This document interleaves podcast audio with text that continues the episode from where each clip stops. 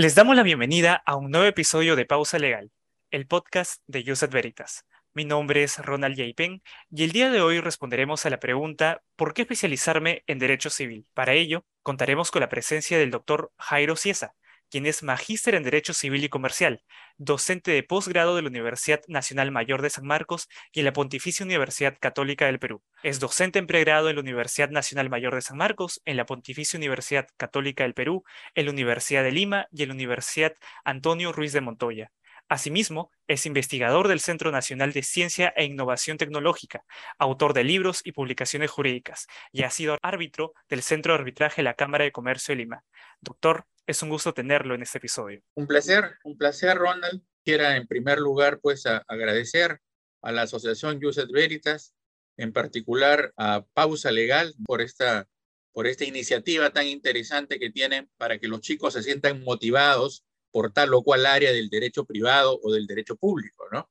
En realidad, muchas gracias a usted, doctor, por aceptar la invitación. Y ya para comenzar directamente con el episodio, deseo preguntarle cómo fue su experiencia acercándose al derecho civil. Bueno, yo estudié Derecho en la Universidad Nacional Mayor de San Marcos. Tuve una particularidad en, el primer ciclo de Derecho, porque en San Marcos hay un año de, como si fueran estudios letras, ¿no? Llevamos el curso de actos jurídicos. Allí digamos que no tenía, la verdad, un acercamiento con el derecho civil. Recién mi acercamiento con el derecho civil, considero, se da con la participación del profesor Juan Espinosa como jefe de práctica, estaba creo que en ese momento, pero de todas maneras me gustaba, me gustaba el curso de contrato, sobre todo lo llevé con el profesor Yuri Vega, ahí me comenzó eh, a motivar, ¿no? Por el tema del derecho civil, del derecho privado. Si me preguntas dónde, quién fue mi influencia principal, yo creo que fue en la maestría misma. La, maestría le hice muy joven, casi saliendo de la universidad.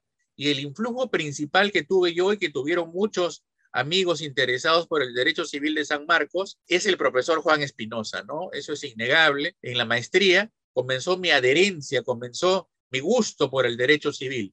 Y no solamente por el derecho civil patrimonial, sino también por el derecho civil extrapatrimonial. Entonces, yo creo que fue el profesor Juan Espinosa, en conclusión, quien de alguna manera permite mi acercamiento y el de muchos de mis compañeros al derecho civil. Muchas gracias por su respuesta, doctor, y creo que de acá puedo rescatar bastante la influencia que usted señala de los diferentes profesores que ha tenido a lo largo de su vida universitaria, tanto en pregrado, cuando empezó a realizar la maestría, y creo que eso también nosotros como estudiantes también pasamos, ¿no? Conocemos a diferentes maestros, a diferentes profesoras que nos enseñan distintos cursos, y es ahí cuando ellos nos acercan, cuando ellas nos acercan a esos distintos temas que nosotros en un inicio no conocemos, que descubrimos poquito a poquito esa vocación de las tantas ramas que hay en el derecho y justamente nos perfilamos y en su caso decidió optar por el derecho civil. También nos comentó un poco sobre los distintos temas que empezó a ver en esta área civil y justamente por eso quisiera preguntarle cuáles son los temas que por lo general un abogado, quien se especializa en el derecho civil, suele ver.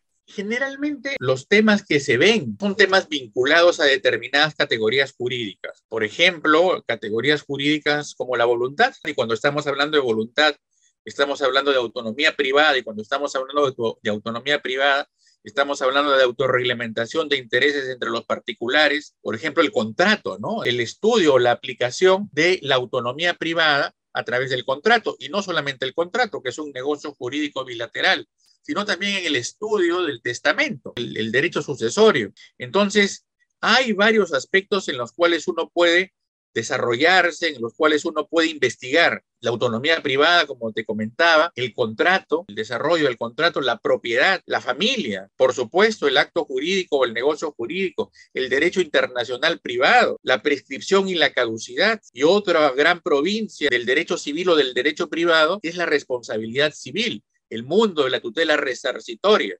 Así que esos de alguna manera son algunos de los campos en los que puede uno involucrarse, ¿no es cierto? E internalizar esas enseñanzas, aunque una cosa está vinculada con la otra, no hay compartimentos estancos. El derecho privado está vinculado al derecho público, es innegable.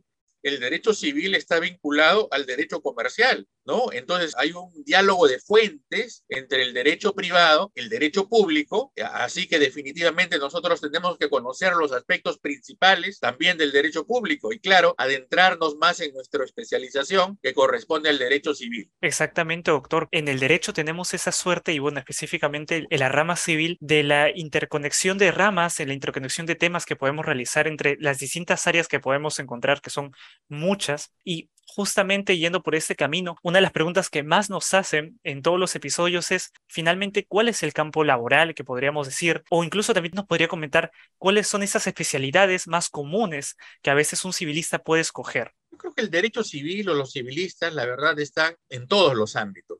Todos los demás derechos están vinculados de alguna forma o dependen de alguna manera del derecho civil. Entonces, ¿dónde se pueden desarrollar los abogados especialistas en derecho civil? En infinidad de campos. Siempre se requiere un especialista en derecho civil cuando hay problemas en las empresas, problemas en las personas jurídicas no lucrativas, entre partes por el incumplimiento de un contrato o eventualmente resolver también algunas incertidumbres jurídicas. Por ejemplo, el caso de una declaratoria de herederos o una sucesión intestada una rectificación de partida, o una rectificación de áreas, linderos o medidas perimétricas. Todo eso forma parte del derecho civil.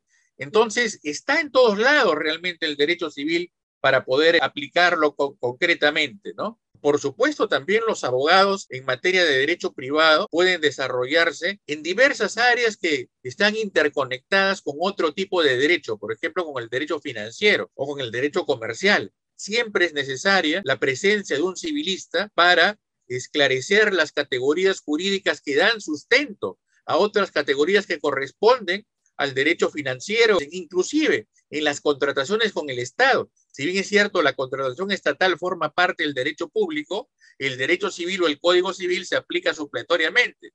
Y es muy común que en la práctica de la contratación estatal se utilice el derecho civil, el derecho privado. Por ejemplo, pienso en las cláusulas penales, en las fianzas, en el propio contrato en el cual el privado firma o concerta eh, una relación con el particular, con la empresa, también en lo que corresponde al derecho de familia. Y, eso se ve mucho en la práctica, ¿no? Abogados especialistas en temas de derecho de familia con una visión y una óptica mucho más moderna que el derecho de familia tradicional. Obviamente en el campo de sucesiones hay un tremendo terreno, en sea sucesiones intestadas o sea en los casos en donde haya testamento. Los abogados son de distinto rama, de distinta variedad de opciones en el derecho privado. Puede ser un abogado informante en temas de derecho civil, en tema de contratos, en el tema de propiedad, es decir, en el tema de los derechos reales, en el tema internacional privado, en temas de acto jurídico, en, temas de prescripción y caducidad. Ese es el abogado informante. ¿no? Hay abogados civilistas que se dedican al litigio y complementan su formación civilista con la formación en el derecho procesal civil.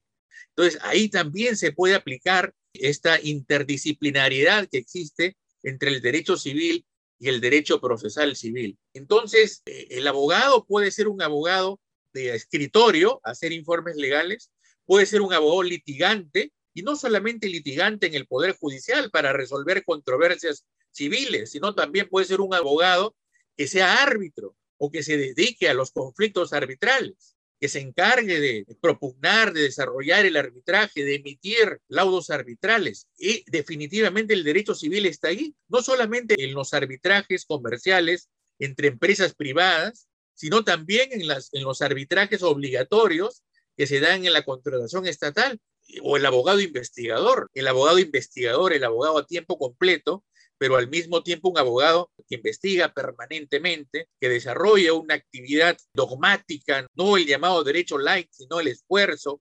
Y de la misma manera, en América Latina, los códigos y la jurisprudencia y la teoría que así se tiene que argumentar, ¿no? Para entender una categoría jurídica determinada. Entonces, efectivamente, yo creo que el derecho civil o el civilista está en todos lados. Además, el derecho civil es muy creativo, permite al abogado desarrollar estrategias a partir de la interpretación de, la ley, de la interpretación de la voluntad, le da ese margen para, de creatividad para establecer tipos de estrategias por ejemplo, en un proceso arbitral.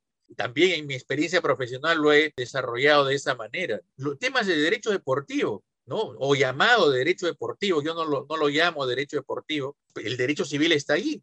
A mí me tocó durante tres años ser asesor legal de universitario de deportes. ¿Y ahí qué, había? los temas de carácter televisivo, los contratos televisivos, con Media Network, por ejemplo, o los de los temas de imagen o de los sponsorización que se daban en el caso del mundo del fútbol y el derecho civil. Pero por supuesto que había una gran interconexión, ¿no? Era un fideicomiso. Ahí también podemos hablar del derecho privado, de este patrimonio autónomo que administraba los ingresos a universitario que iban exclusivamente a pagar la planilla de los jugadores de fútbol para que no se destinen a otros lados. Entonces, el derecho civil o el derecho privado está en todos los ámbitos del mercado y de nuestra sociedad. Muchísimas gracias por su respuesta, doctor. En realidad es sorprendente la gran variedad de temas, de gran variedad de ramas que nos acaba de mencionar. Usted ya nos ha demostrado justamente por qué se dice de que el derecho civil se encuentra en todos lados, ¿no? Siempre se habla de que el derecho civil es una rama súper grande.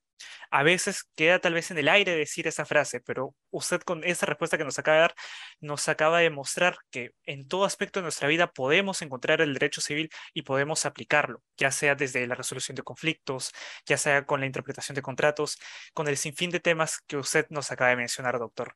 Entonces, ya para ir continuando con la siguiente pregunta, ¿qué puede hacer un estudiante para justamente acercarse entonces a esta rama que es tan amplia? ¿Cómo puede ir especializándose en ella? La respuesta es investigando. Vayan a los libros, a los grandes artículos, primero los clásicos. Hay que entender también o tratar de entender en lo básico la sistematización del derecho romano a través de los pandectistas alemanes, entender esa evolución y por ahí poder integrarnos u orientarnos hacia lo que es el derecho europeo, por ejemplo, el derecho alemán en el caso particular mencionado. No hay otra manera más que tratar de ser muy riguroso, tratar de ser muy disciplinado, leer la mayor cantidad de derecho privado que se pueda, y no solamente la doctrina, sino también la legislación y la resolución de casos, el derecho vivo, la jurisprudencia. Y para esto es interesante un tema que en nuestra época no lo teníamos tan claro, pero que ahora es fundamental en el derecho privado, el mundo de los idiomas, no solamente el inglés, ¿no es cierto? Que es para todo, ¿no? Pero los civilistas tienen una aproximación a otros idiomas también, en donde el derecho civil se ha desarrollado ampliamente. Me refiero, por ejemplo, al derecho italiano. También el portugués es un tema importante para poder aprenderlo como idioma. Es un reto que tienen todos los abogados que si quieren especializarse en derecho civil o quieren, mejor dicho, investigar más sobre derecho civil. Pero cuando investigas vas a ganar un caso. Cuando investigas sobre el caso vas a plantear una estrategia adecuada del caso.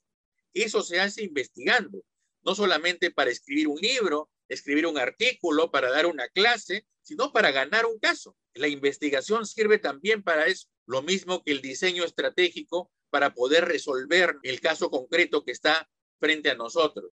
Así que yo creo que, resumiendo todo lo que he dicho, lo fundamental para un estudiante de derecho civil es estar frente a un derecho muy vasto, muy retador, muy creativo, muy interesante y al mismo tiempo un derecho que se aplica y que tiene una connotación no solamente teórica, sino que aterriza al momento de resolver una controversia jurídica. Pero ¿cómo la vas a resolver si no tienes las categorías jurídicas claras? Entonces yo creo que eso es importante y la, digamos, el consejo podría ser leer, leer, leer permanentemente derecho civil, derecho privado, entender las fuentes del derecho privado y aplicar, eh, y para eso es necesario el conocimiento de la jurisprudencia también.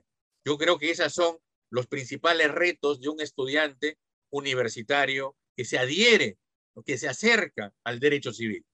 Muchas gracias por su respuesta, doctor. Entonces creo que nos queda bastante claro a todas las personas que estamos interesadas en especializarnos en esa rama. Hay que investigar un montón, hay que leer un montón. Y claro, al final damos cuenta que el aporte que podemos hacer en general a la sociedad es bastante. Podemos aplicar este derecho en todas las ramas, en todos los ámbitos que usted ya nos ha mencionado, pero claro, conlleva un esfuerzo bastante grande, pero bastante interesante también, que tenemos que ir realizando constantemente. Y ya bueno, para ir cerrando este episodio, agradecemos mucho todas las respuestas que nos ha estado brindando y finalmente quisiera preguntarle si desearía brindar algunas palabras para todo nuestro público que esté escuchando este episodio.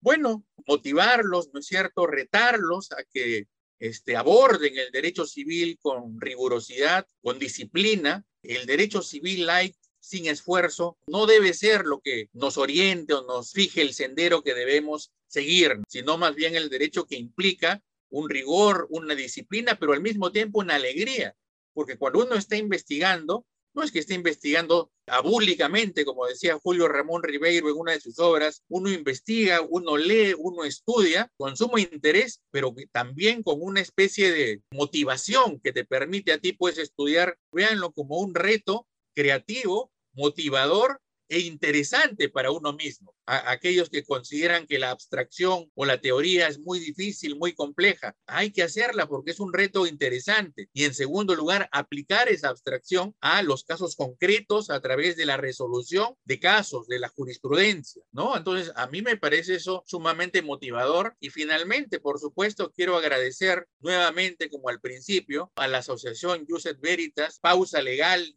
Muchas gracias a todos y espero que esto haya servido de alguna forma para intentar motivar a algunas personas que se adhieran a la investigación en derecho privado. Muchas gracias a usted, doctor. En general estoy muy seguro que muchas personas van a salir de acá muy motivadas y también muy informadas después de conocer un poquito más de lo que se trata finalmente la rama del derecho civil. Así que nuevamente agradecerle, doctor, y muchas gracias a ustedes por escucharnos en este nuevo episodio de Pausa Legal. No olviden que nos encuentran en todas las plataformas de podcast, YouTube e Instagram como arroba pausa legal. Asimismo, si desean más contenido jurídico, pueden encontrarnos en Facebook, Twitter, Instagram y LinkedIn como arroba. Hasta pronto.